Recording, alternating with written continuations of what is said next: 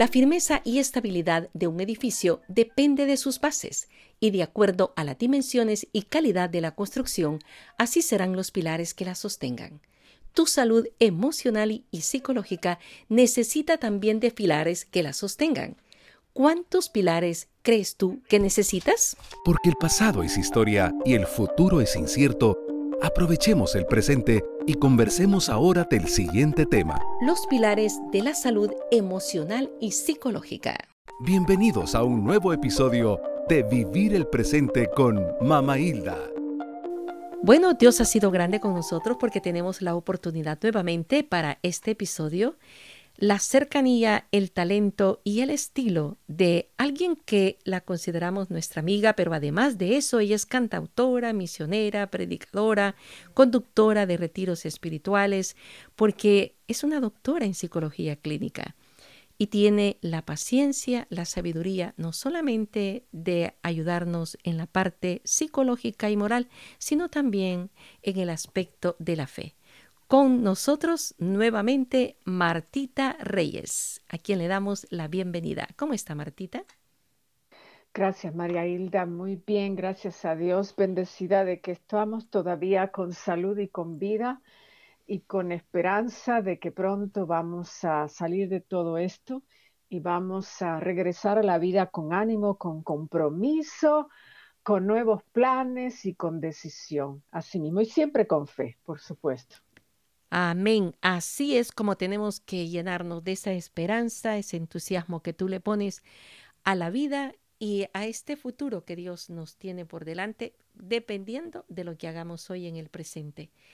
Pues, ¿qué tal si hablamos de estos pilares de la salud emocional y psicológica? Cuando hablamos de pilares es como algo que sostiene. ¿Cuántos sostenedores tenemos, Martita? Tenemos 12 principales. Hay quizás algunos adicionales, pero en términos generales que a todos nos conciernen, que a todos nos pertenecen y que todos necesitamos, tenemos 12 pilares de la salud emocional y psicológica. Y yo quisiera hacer mención de un capítulo del Viejo Testamento que está en Josué 4. Cuando Josué le pide a cada representante de cada tribu tomar una piedra del Jordán sobre sus hombros como señal de que las aguas del Jordán se dividieron mientras Israel cruzaba.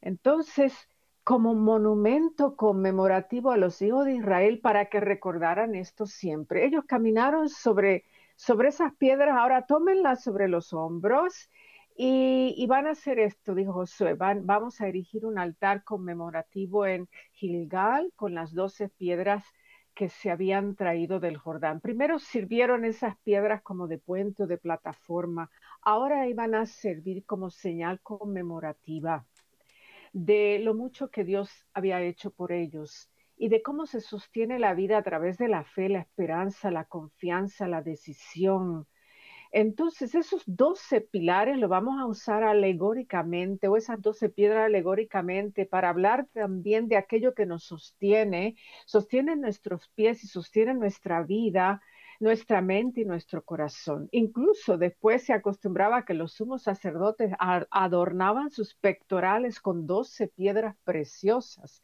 Imagínate, como, como recuerdo también de lo que Dios había hecho en ese momento. Hay muchos casos en la Biblia de alegorías bíblicas usando el lenguaje de los números. Por ejemplo, el 3 es otro número usado mucho, el 40 o el 4, pero por ejemplo el 3, la Trinidad de la vida también el cuerpo, la mente y el espíritu, así como el Padre, Hijo y Espíritu Santo son uno, nuestro cuerpo, nuestra mente, nuestra, nuestro espíritu es una trinidad de la vida y son tres en uno. Y aún si nos metemos en la mente, la conciencia, la subconsciencia y la inconsciencia son, es otra trinidad de la vida, somos tres en uno. Pero vamos a los, a los diez o a los doce pilares de la salud mental, emocional y psicológica. Primero, conexiones emocionales. Necesitamos ser guiados como parte de nuestro sentido de supervivencia. Necesitamos ubicar los guías de nuestra vida, sea el papá, la mamá, la abuela, sea más, más adelante en la vida el, sacerdote, el, guía espiritual, el guía moral, el maestro, la, la maestra. Necesitamos esas conexiones emocionales y abrimos el corazón para conectarnos y seguir a un guía. El problema es que aun cuando pudiéramos seguir a otro Moisés, a veces pudiéramos seguir a un Hitler, pero las manadas de gente siguen a ese líder que los va a conducir y se produce una conexión emocional y por eso la gente los sigue. ¿Por qué? Porque necesitamos ser guiados, necesitamos ser apoyados, necesitamos sentirnos necesitados por otros, necesitamos estar conectados como en un invisible cordón umbilical a otros seres humanos, a nuestros seres queridos, aquellos que están en nuestra órbita personal de vida. Nos conectamos con quienes nos identificamos, porque eh, quizás este, tenemos valores en común, costumbres en común, linaje en común, proyectos de vida en común, sueños semejantes en común, pero no podemos vivir aislados, tenemos que vivir con estas conexiones emocionales. Y como dice Mateo 22, 36, 40, amarás a tu Dios con todo tu corazón, con toda tu mente. Ese es el primer mandamiento. Y el segundo, amarás a tu prójimo como a ti mismo. En otras palabras, como te amas a ti mismo, así lo amarás a él. Como te buscas y te, y te cuidas a ti mismo, así también cuidarás de tu prójimo. Es un compromiso total. Necesitamos conexiones emocionales. Segundo pilar, necesitamos seguridad. Seguridad de sustento, de apoyo, de bienes, de lo necesario para sobrevivir. Seguridad que anula miedos y ansiedades.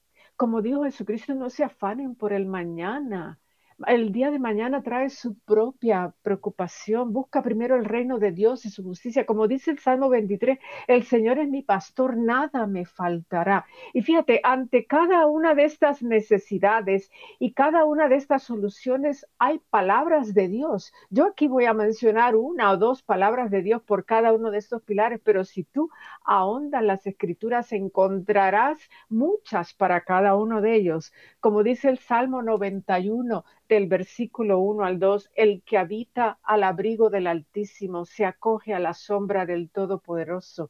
Yo le digo al Señor, tú eres mi refugio, mi fortaleza, el Dios en quien confío.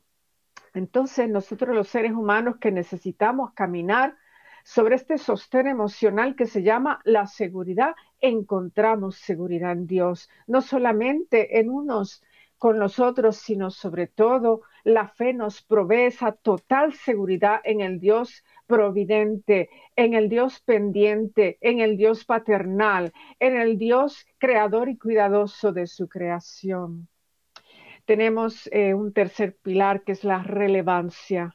Necesitamos sentirnos relevantes para no sentirnos despersonalizados, para no sentirnos seres anónimos, diluidos en una multitud. ¿Soy importante para alguien? ¿Soy importante para muchos? Y si no lo fuera, soy importante para Dios. Y Él me lo dice muchas veces en su palabra, que me ama como la niña de sus ojos, que me tiene grabado, grabada en la palma de su mano. La relevancia da propósito, da legitimidad, sentido de identidad para no diluirme en el mundo y ser importante para quien es importante para mí. Ahí vienen esas conexiones interpersonales tan importantes. Aunque sea solo para algunas personas, ser importante para algunas personas, no tiene que ser para el resto del mundo, sino aunque sea para algunas personas que forman parte de mi círculo u órbita personal, será suficiente.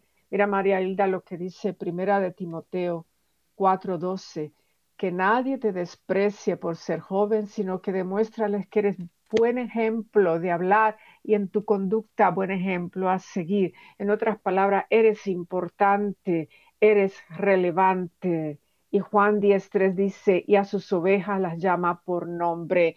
No están, no, es, no son desconocidas, sino que las llama por nombre. Ese sentido de relevancia que tantos necesitamos para sentirnos, sentirnos confiados y legítimos en la vida. Amén, qué interesante. Eh, al, decir es sentirnos relevantes, eh, es, posible que algunas veces estamos ubicados en lugares equivocados, ¿verdad? Donde no se nos valora. Cuando nos sentimos valorados, nos sentimos eh, mejor, en mejores condiciones, pero sí cuando alrededor nuestro no se encuentra ese apoyo que, que creemos y necesitamos, saber que sí, para Dios somos importantes. Eso me encanta. Y la forma mejor de criar hijos es hacerlos sentir relevantes e importantes para que ellos no necesiten conectarse con desconocidos fuera de la casa, ah. quienes a veces le endulzan los oídos y le dicen tú eres bonita, tú eres interesante, porque pues escasean esas palabras en el hogar y, la, y, y, el joven o la joven está buscando porque las necesita.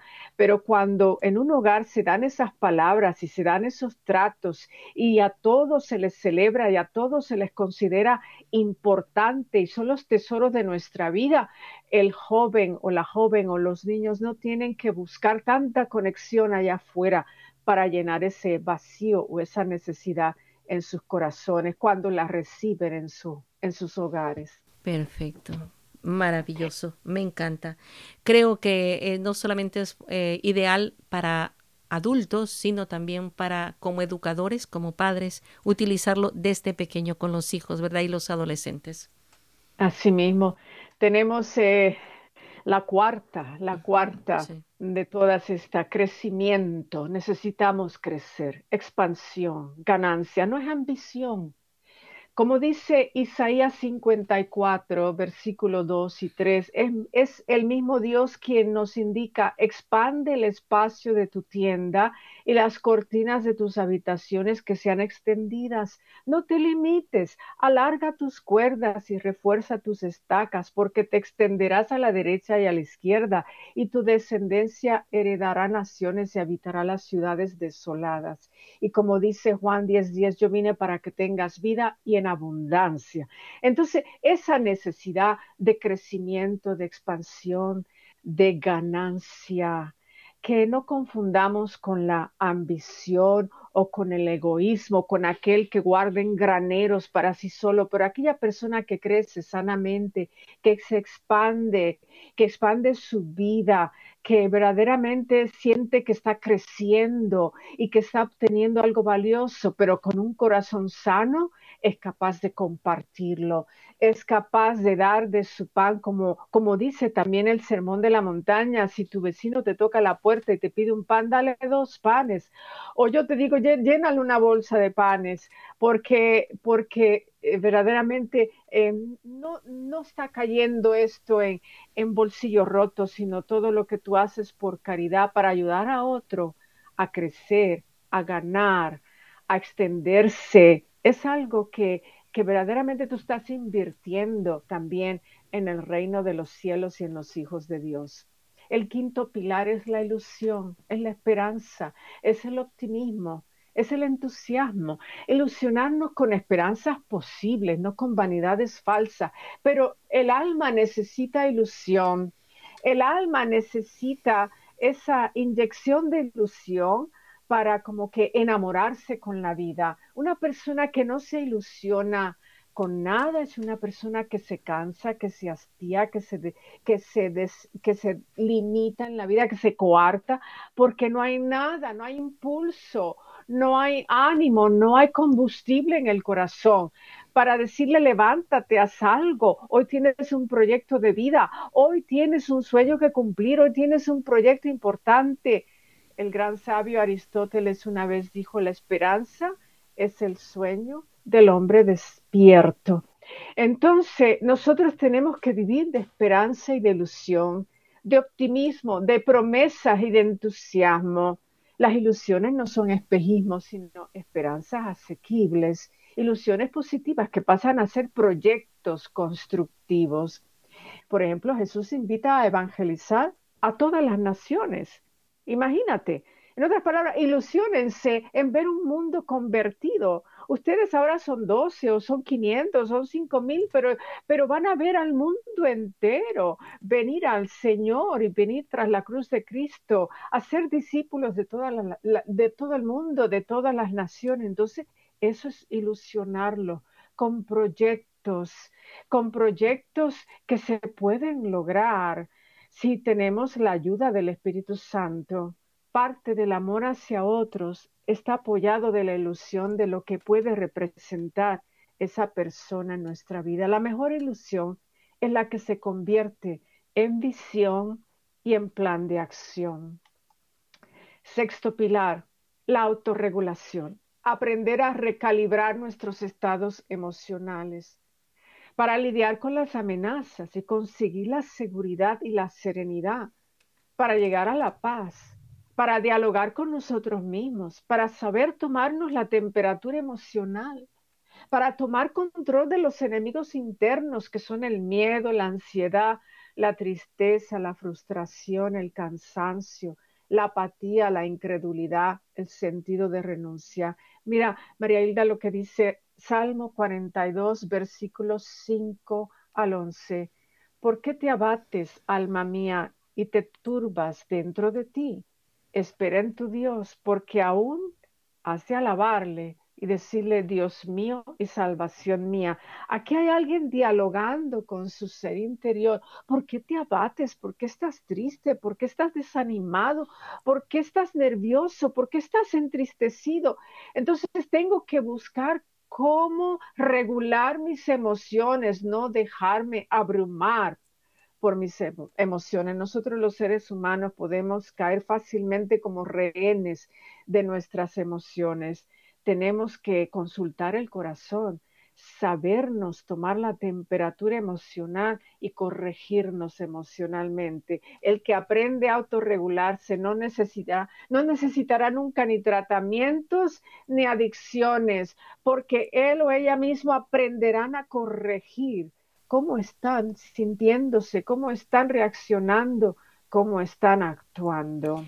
Nos hacen falta seis eh, pilares. No sé si entre los que nos faltan está algo como evaluación o esto lo podríamos considerar, la autorregulación lo podríamos considerar como una evaluación o examen de conciencia.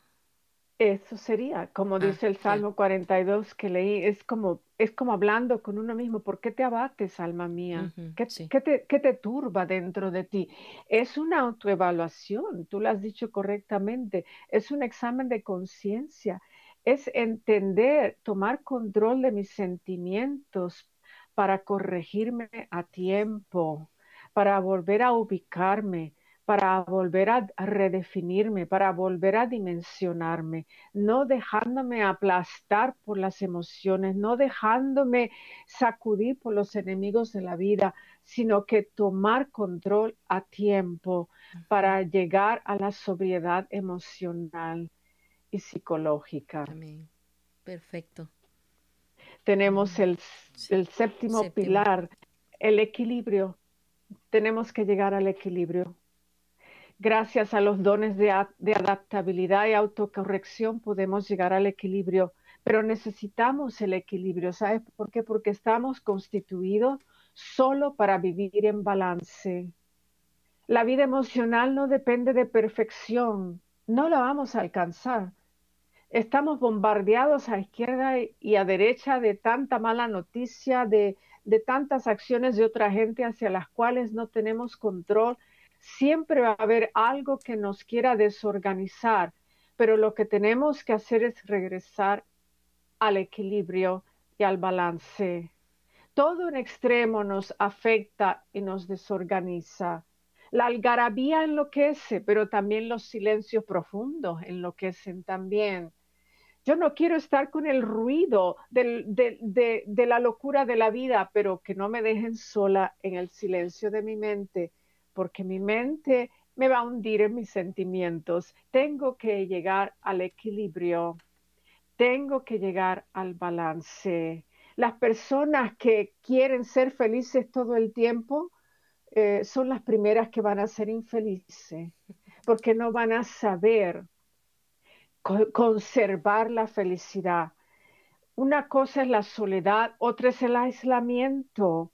Entonces, hay un día para cada cosa, dice Eclesiastes 3, un día para reír, un día para llorar, un día para sembrar, un día para cosechar.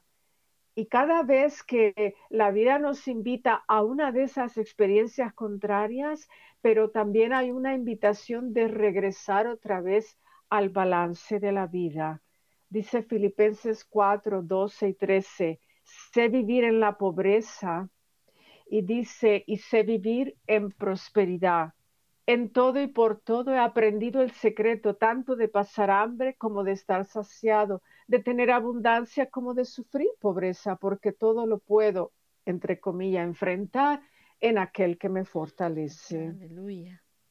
Y de eso se trata, regresar a ese equilibrio, a esa paz, a esa corrección, regresar a ese orden emocional regresar a ese balance. La, la octava eh, se llama la resiliencia. La resiliencia, que es una palabra bastante técnica, es simple y sencillamente la habilidad de enfrentar las crisis, pero convertir la crisis en algo positivo.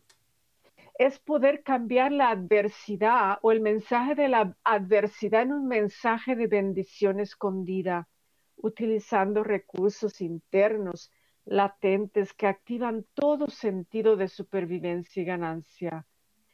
La fuerza de una tormenta se convierte en crisis o se convierte en posibilidad de navegar a través de ella.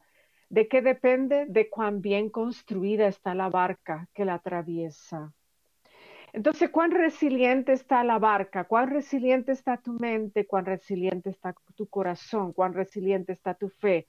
Para convertir las adversidades que van a venir solas, que van a venir en la vida de todos, convertirlas en mensajes positivos, convertirlas en ganancias y bendiciones escondidas. Como dice Proverbios 24, 16, aunque los justos caen siete veces, resucitan, pero los impíos tropiezan con la calamidad. Como dice Pablo en 2 de Corintios 4, 8 y 9, estamos probados por todas partes, pero no desesperados, perseguidos, pero no abandonados, derribados, pero no destruidos. Eso es resiliencia, o lo que demostró Job como dice Job 1.22, aún en todas sus pruebas, Job no pecó acusando a Dios de hacer algo malo. En otras palabras, fue fuerte y resiliente en medio de la adversidad. Amén, amén, qué maravilloso. Es la que necesitamos ahora. necesitamos el pilar número nueve. El número nueve, en medio de la adversidad, encontrar una oportunidad. El don de la espera de la espera prudente y de la renuncia oportuna tienen que venir juntas. Saber hasta cuándo tratar y luchar, conservar mi fuerza, conservar mi compromiso, pero llega un día en que hay que decir, hágase tu voluntad, Señor. Entonces, el don de la espera prudente con la renuncia oportuna Luchar al máximo hasta agotar todas las posibilidades, pero poner límite y saber reconocer cuándo hay que renunciar con dignidad. Y aquí pues está Mateo 10, 14, por ejemplo, un pequeño ejemplo, como ya dije, cada una de estas puedes encontrar cientos de ejemplos en, la, en diferentes citas bíblicas. Dice Mateo 10, 14, cualquiera que no los reciba ni oiga en sus casas y las palabras de paz que ustedes vayan allá a dar al salir de esa casa o ciudad sacudan el polvo de las sandalias y sigan su camino. En otras palabras, tú das lo máximo, tú tratas de salvar esto, salvar aquello, salvar a aquellos. das tú todo en la vida por conseguirlo, pero llega un momento cuando ya te das cuenta que estás sembrando en desiertos, es tiempo de hacer una renuncia oportuna o una renuncia digna, como lo dice Mateo 10, 14. Pero si tenemos el don de la espera, sabemos esperar como una mujer espera nueve meses, como también hemos esperado años para que la vida se nos organice, para encontrarle la nueva ilusión a la vida. Muchos han esperado años, tenemos el don de la espera. Ahora hay que reconocer si es todavía tiempo de seguir esperando o es tiempo de renunciar. El pilar número 10, la libertad Necesitamos libertad. No nacimos para vivir limitados, enjaulados, en realidades sofocantes, asfixiantes. No nacimos para vivir en las cárceles de los humillados, subyugados, adictos ni esclavizados. Por eso hay tanta persona que se siente estrangulada por el dolor, por la depresión, por la ansiedad, por los ataques de nervio. Hasta el suicidio en algunos casos se, se considera una manera extraña e inapropiada de buscar libertad de realidades invivibles. Pero dice Gálatas 5, versículo 1 en adelante, Cristo nos libertó para que vivamos en libertad. Por lo tanto, manténgase firmes y no se sometan nuevamente a esos yugos que se llaman esclavitudes cuál es ese yugo que ha estado esclavizando mi codependencia emocional, mi carencia afectiva, mi tendencia a la ira, a la violencia, mi adicción, mi, insistencia inoportuna a lo que no se va a dar. Necesita mi alma respirar libertad. Dice el versículo 13 de Gálatas 5, ustedes han sido llamados a ser libres.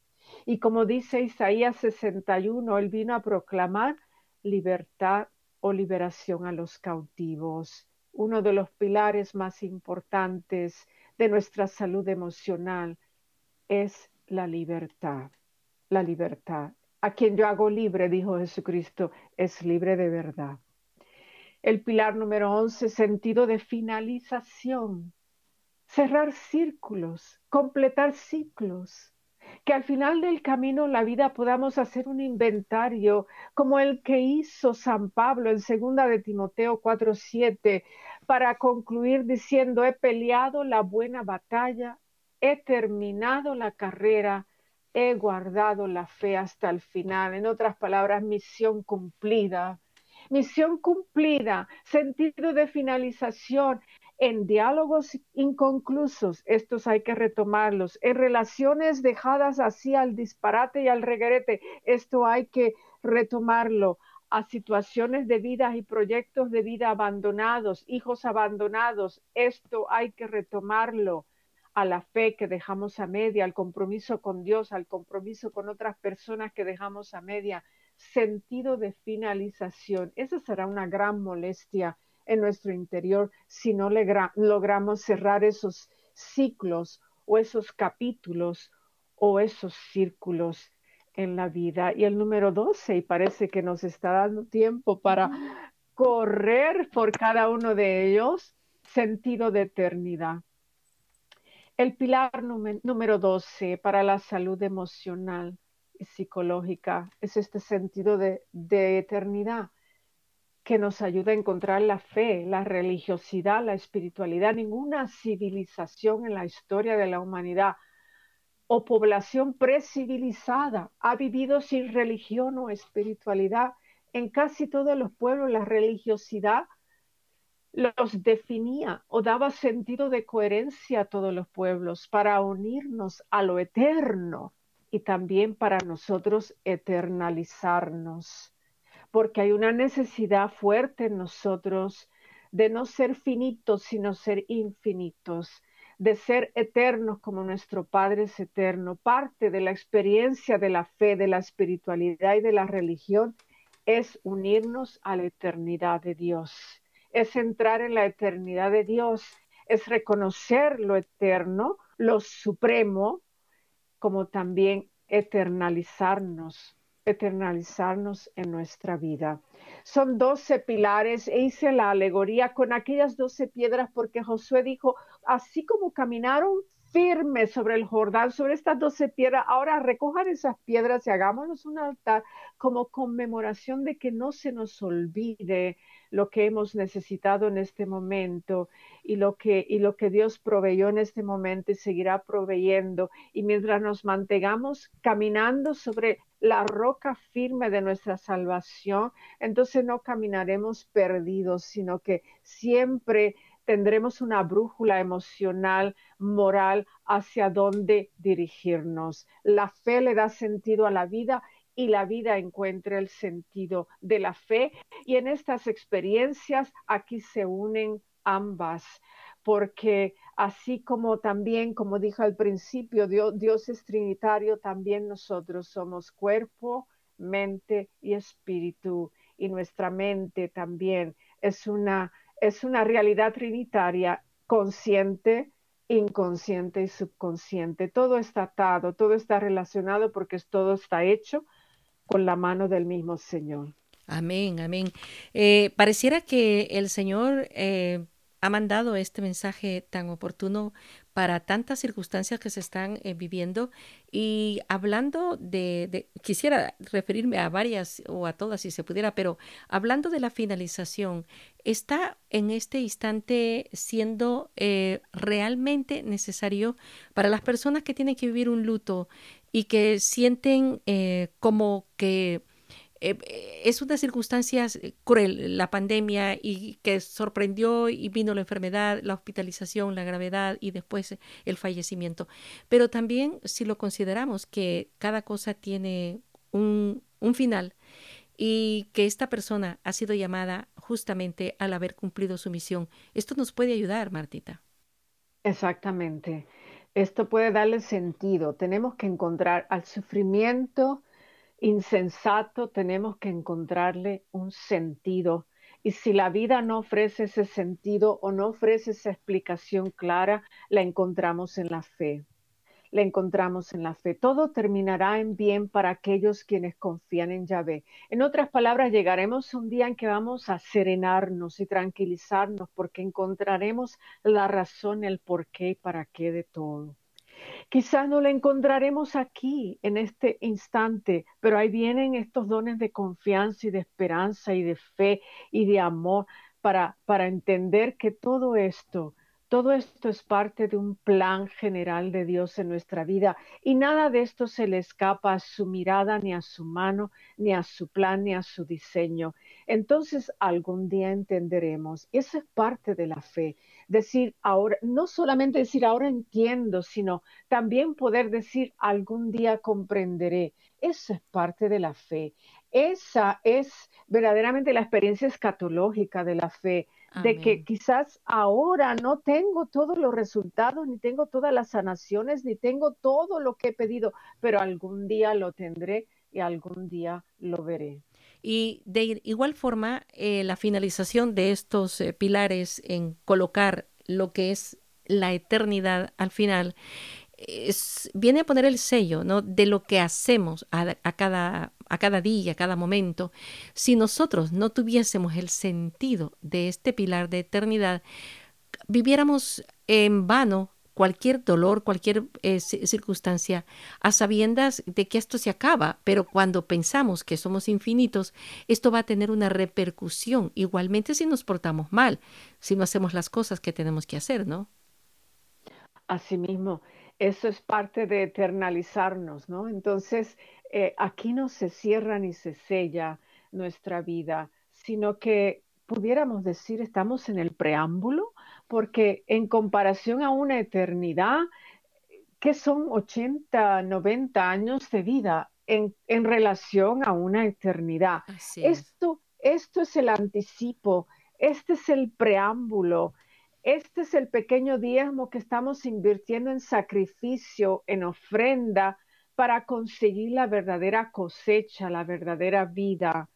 Y creemos, y creemos. Y la gente que no tiene ese sentido de eternidad, entonces por eso, por eso no se dejan guiar por una fe, una religión, ni por un evangelio del amor, porque creen que todo o aquí se consigue o aquí se pierde, o aquí se, se construye o aquí se destruye. Nosotros los que creemos eh, tenemos otra brújula, decir, no, este no es mi final ni mi finalidad, sino mi final y mi finalidad es habitar en la casa del Señor por años sin términos, como dice el Salmo 23.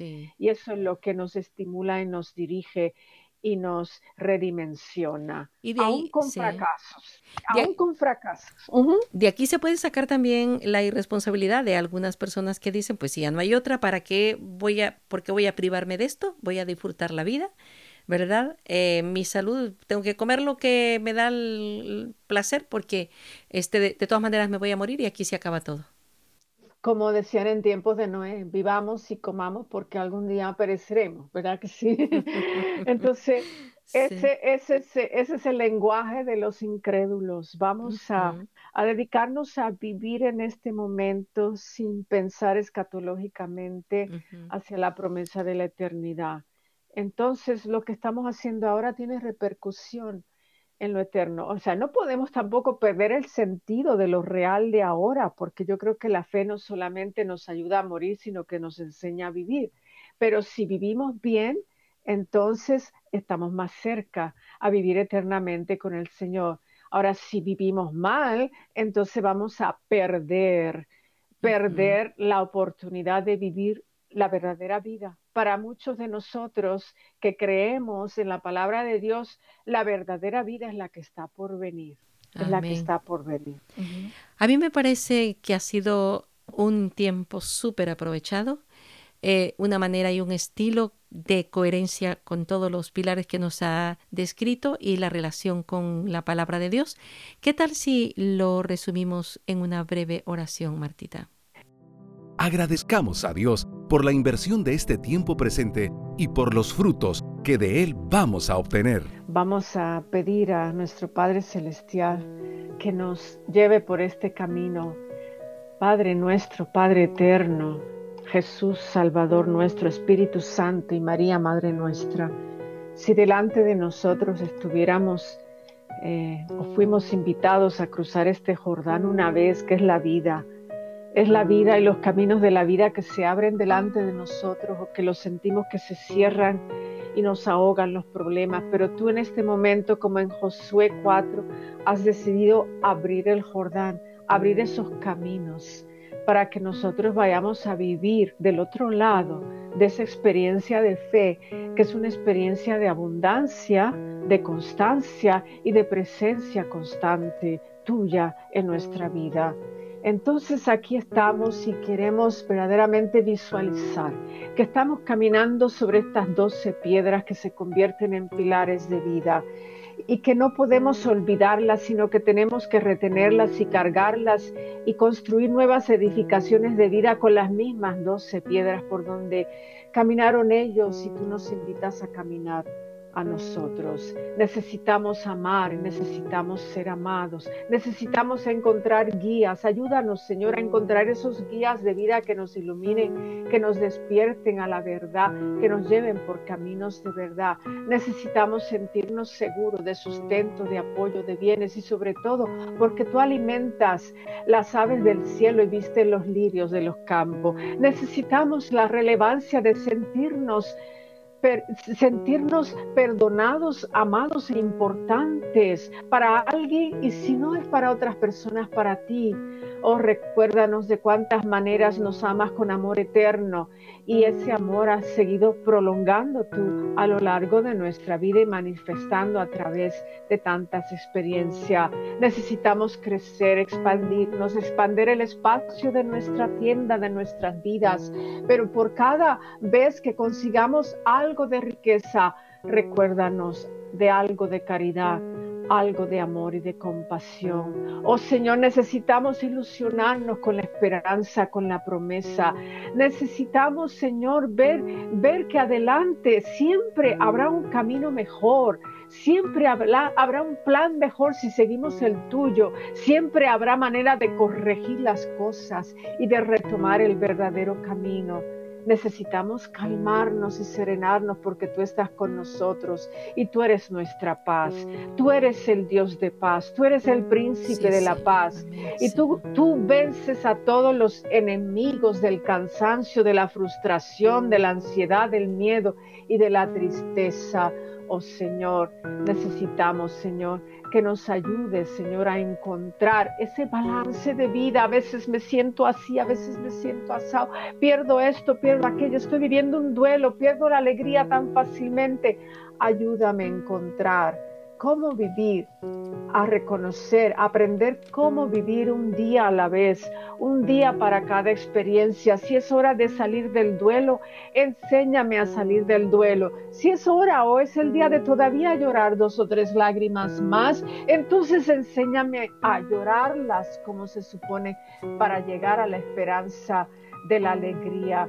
Oh Señor, enséñame a ser fuerte, resiliente, para enfrentar las crisis y convertirlas en esperanza, para enfrentar la adversidad y convertirla en bendición, y para saber que todo terminará en bien porque confiamos en ti. Enséñanos también, Señora, a luchar hasta el máximo, hasta lo imposible, pero cuando es día de renunciar, que lo hagamos en paz en tranquilidad para decir, hágase tu voluntad en la tierra como en el cielo. Libera nuestras almas de estas cárceles asfixiantes, de yugos, de humillaciones, de esclavitudes, de adicciones, porque a quien tú haces libre es libre de verdad. Danos ese sentido de finalizar de cerrar círculos, completar ciclos y de llegar al final del camino haciendo ese inventario de grandes ganancias, de grandes victorias. Y al final del camino que nos encontremos contigo cara a cara, frente a frente, porque nos diriges hacia los caminos eternos, hacia los caminos completos, donde ya no habrá más llanto ni más dolor, donde todo lo pasado habrá pasado y nos encontraremos contigo donde habitaremos por años sin términos. Todo esto te lo pedimos, Señor, en tu nombre Jesús, en compañía del Espíritu Santo. Padre amado, esta es tu palabra con la cual nos bendice, en compañía de nuestra Madre María, en el nombre del Padre, del Hijo y del Espíritu Santo. Amén. Amén.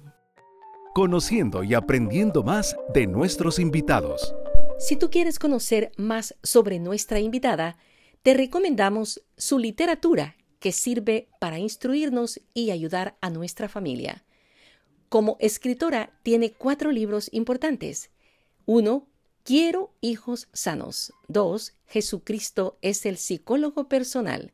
3. Jesús y la mujer herida. 4. ¿Por qué no soy feliz?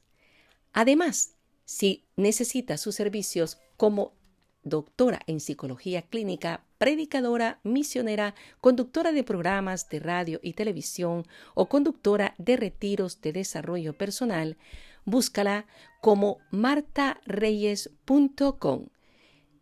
En su correo electrónico también puedes localizarla como martareyes.com. Recuerda, Marta es con H intercalada. Te invitamos a nuestro siguiente episodio, del cual juntos podemos aprender. Preguntas, comentarios o sugerencias al correo vivirelpresente arroba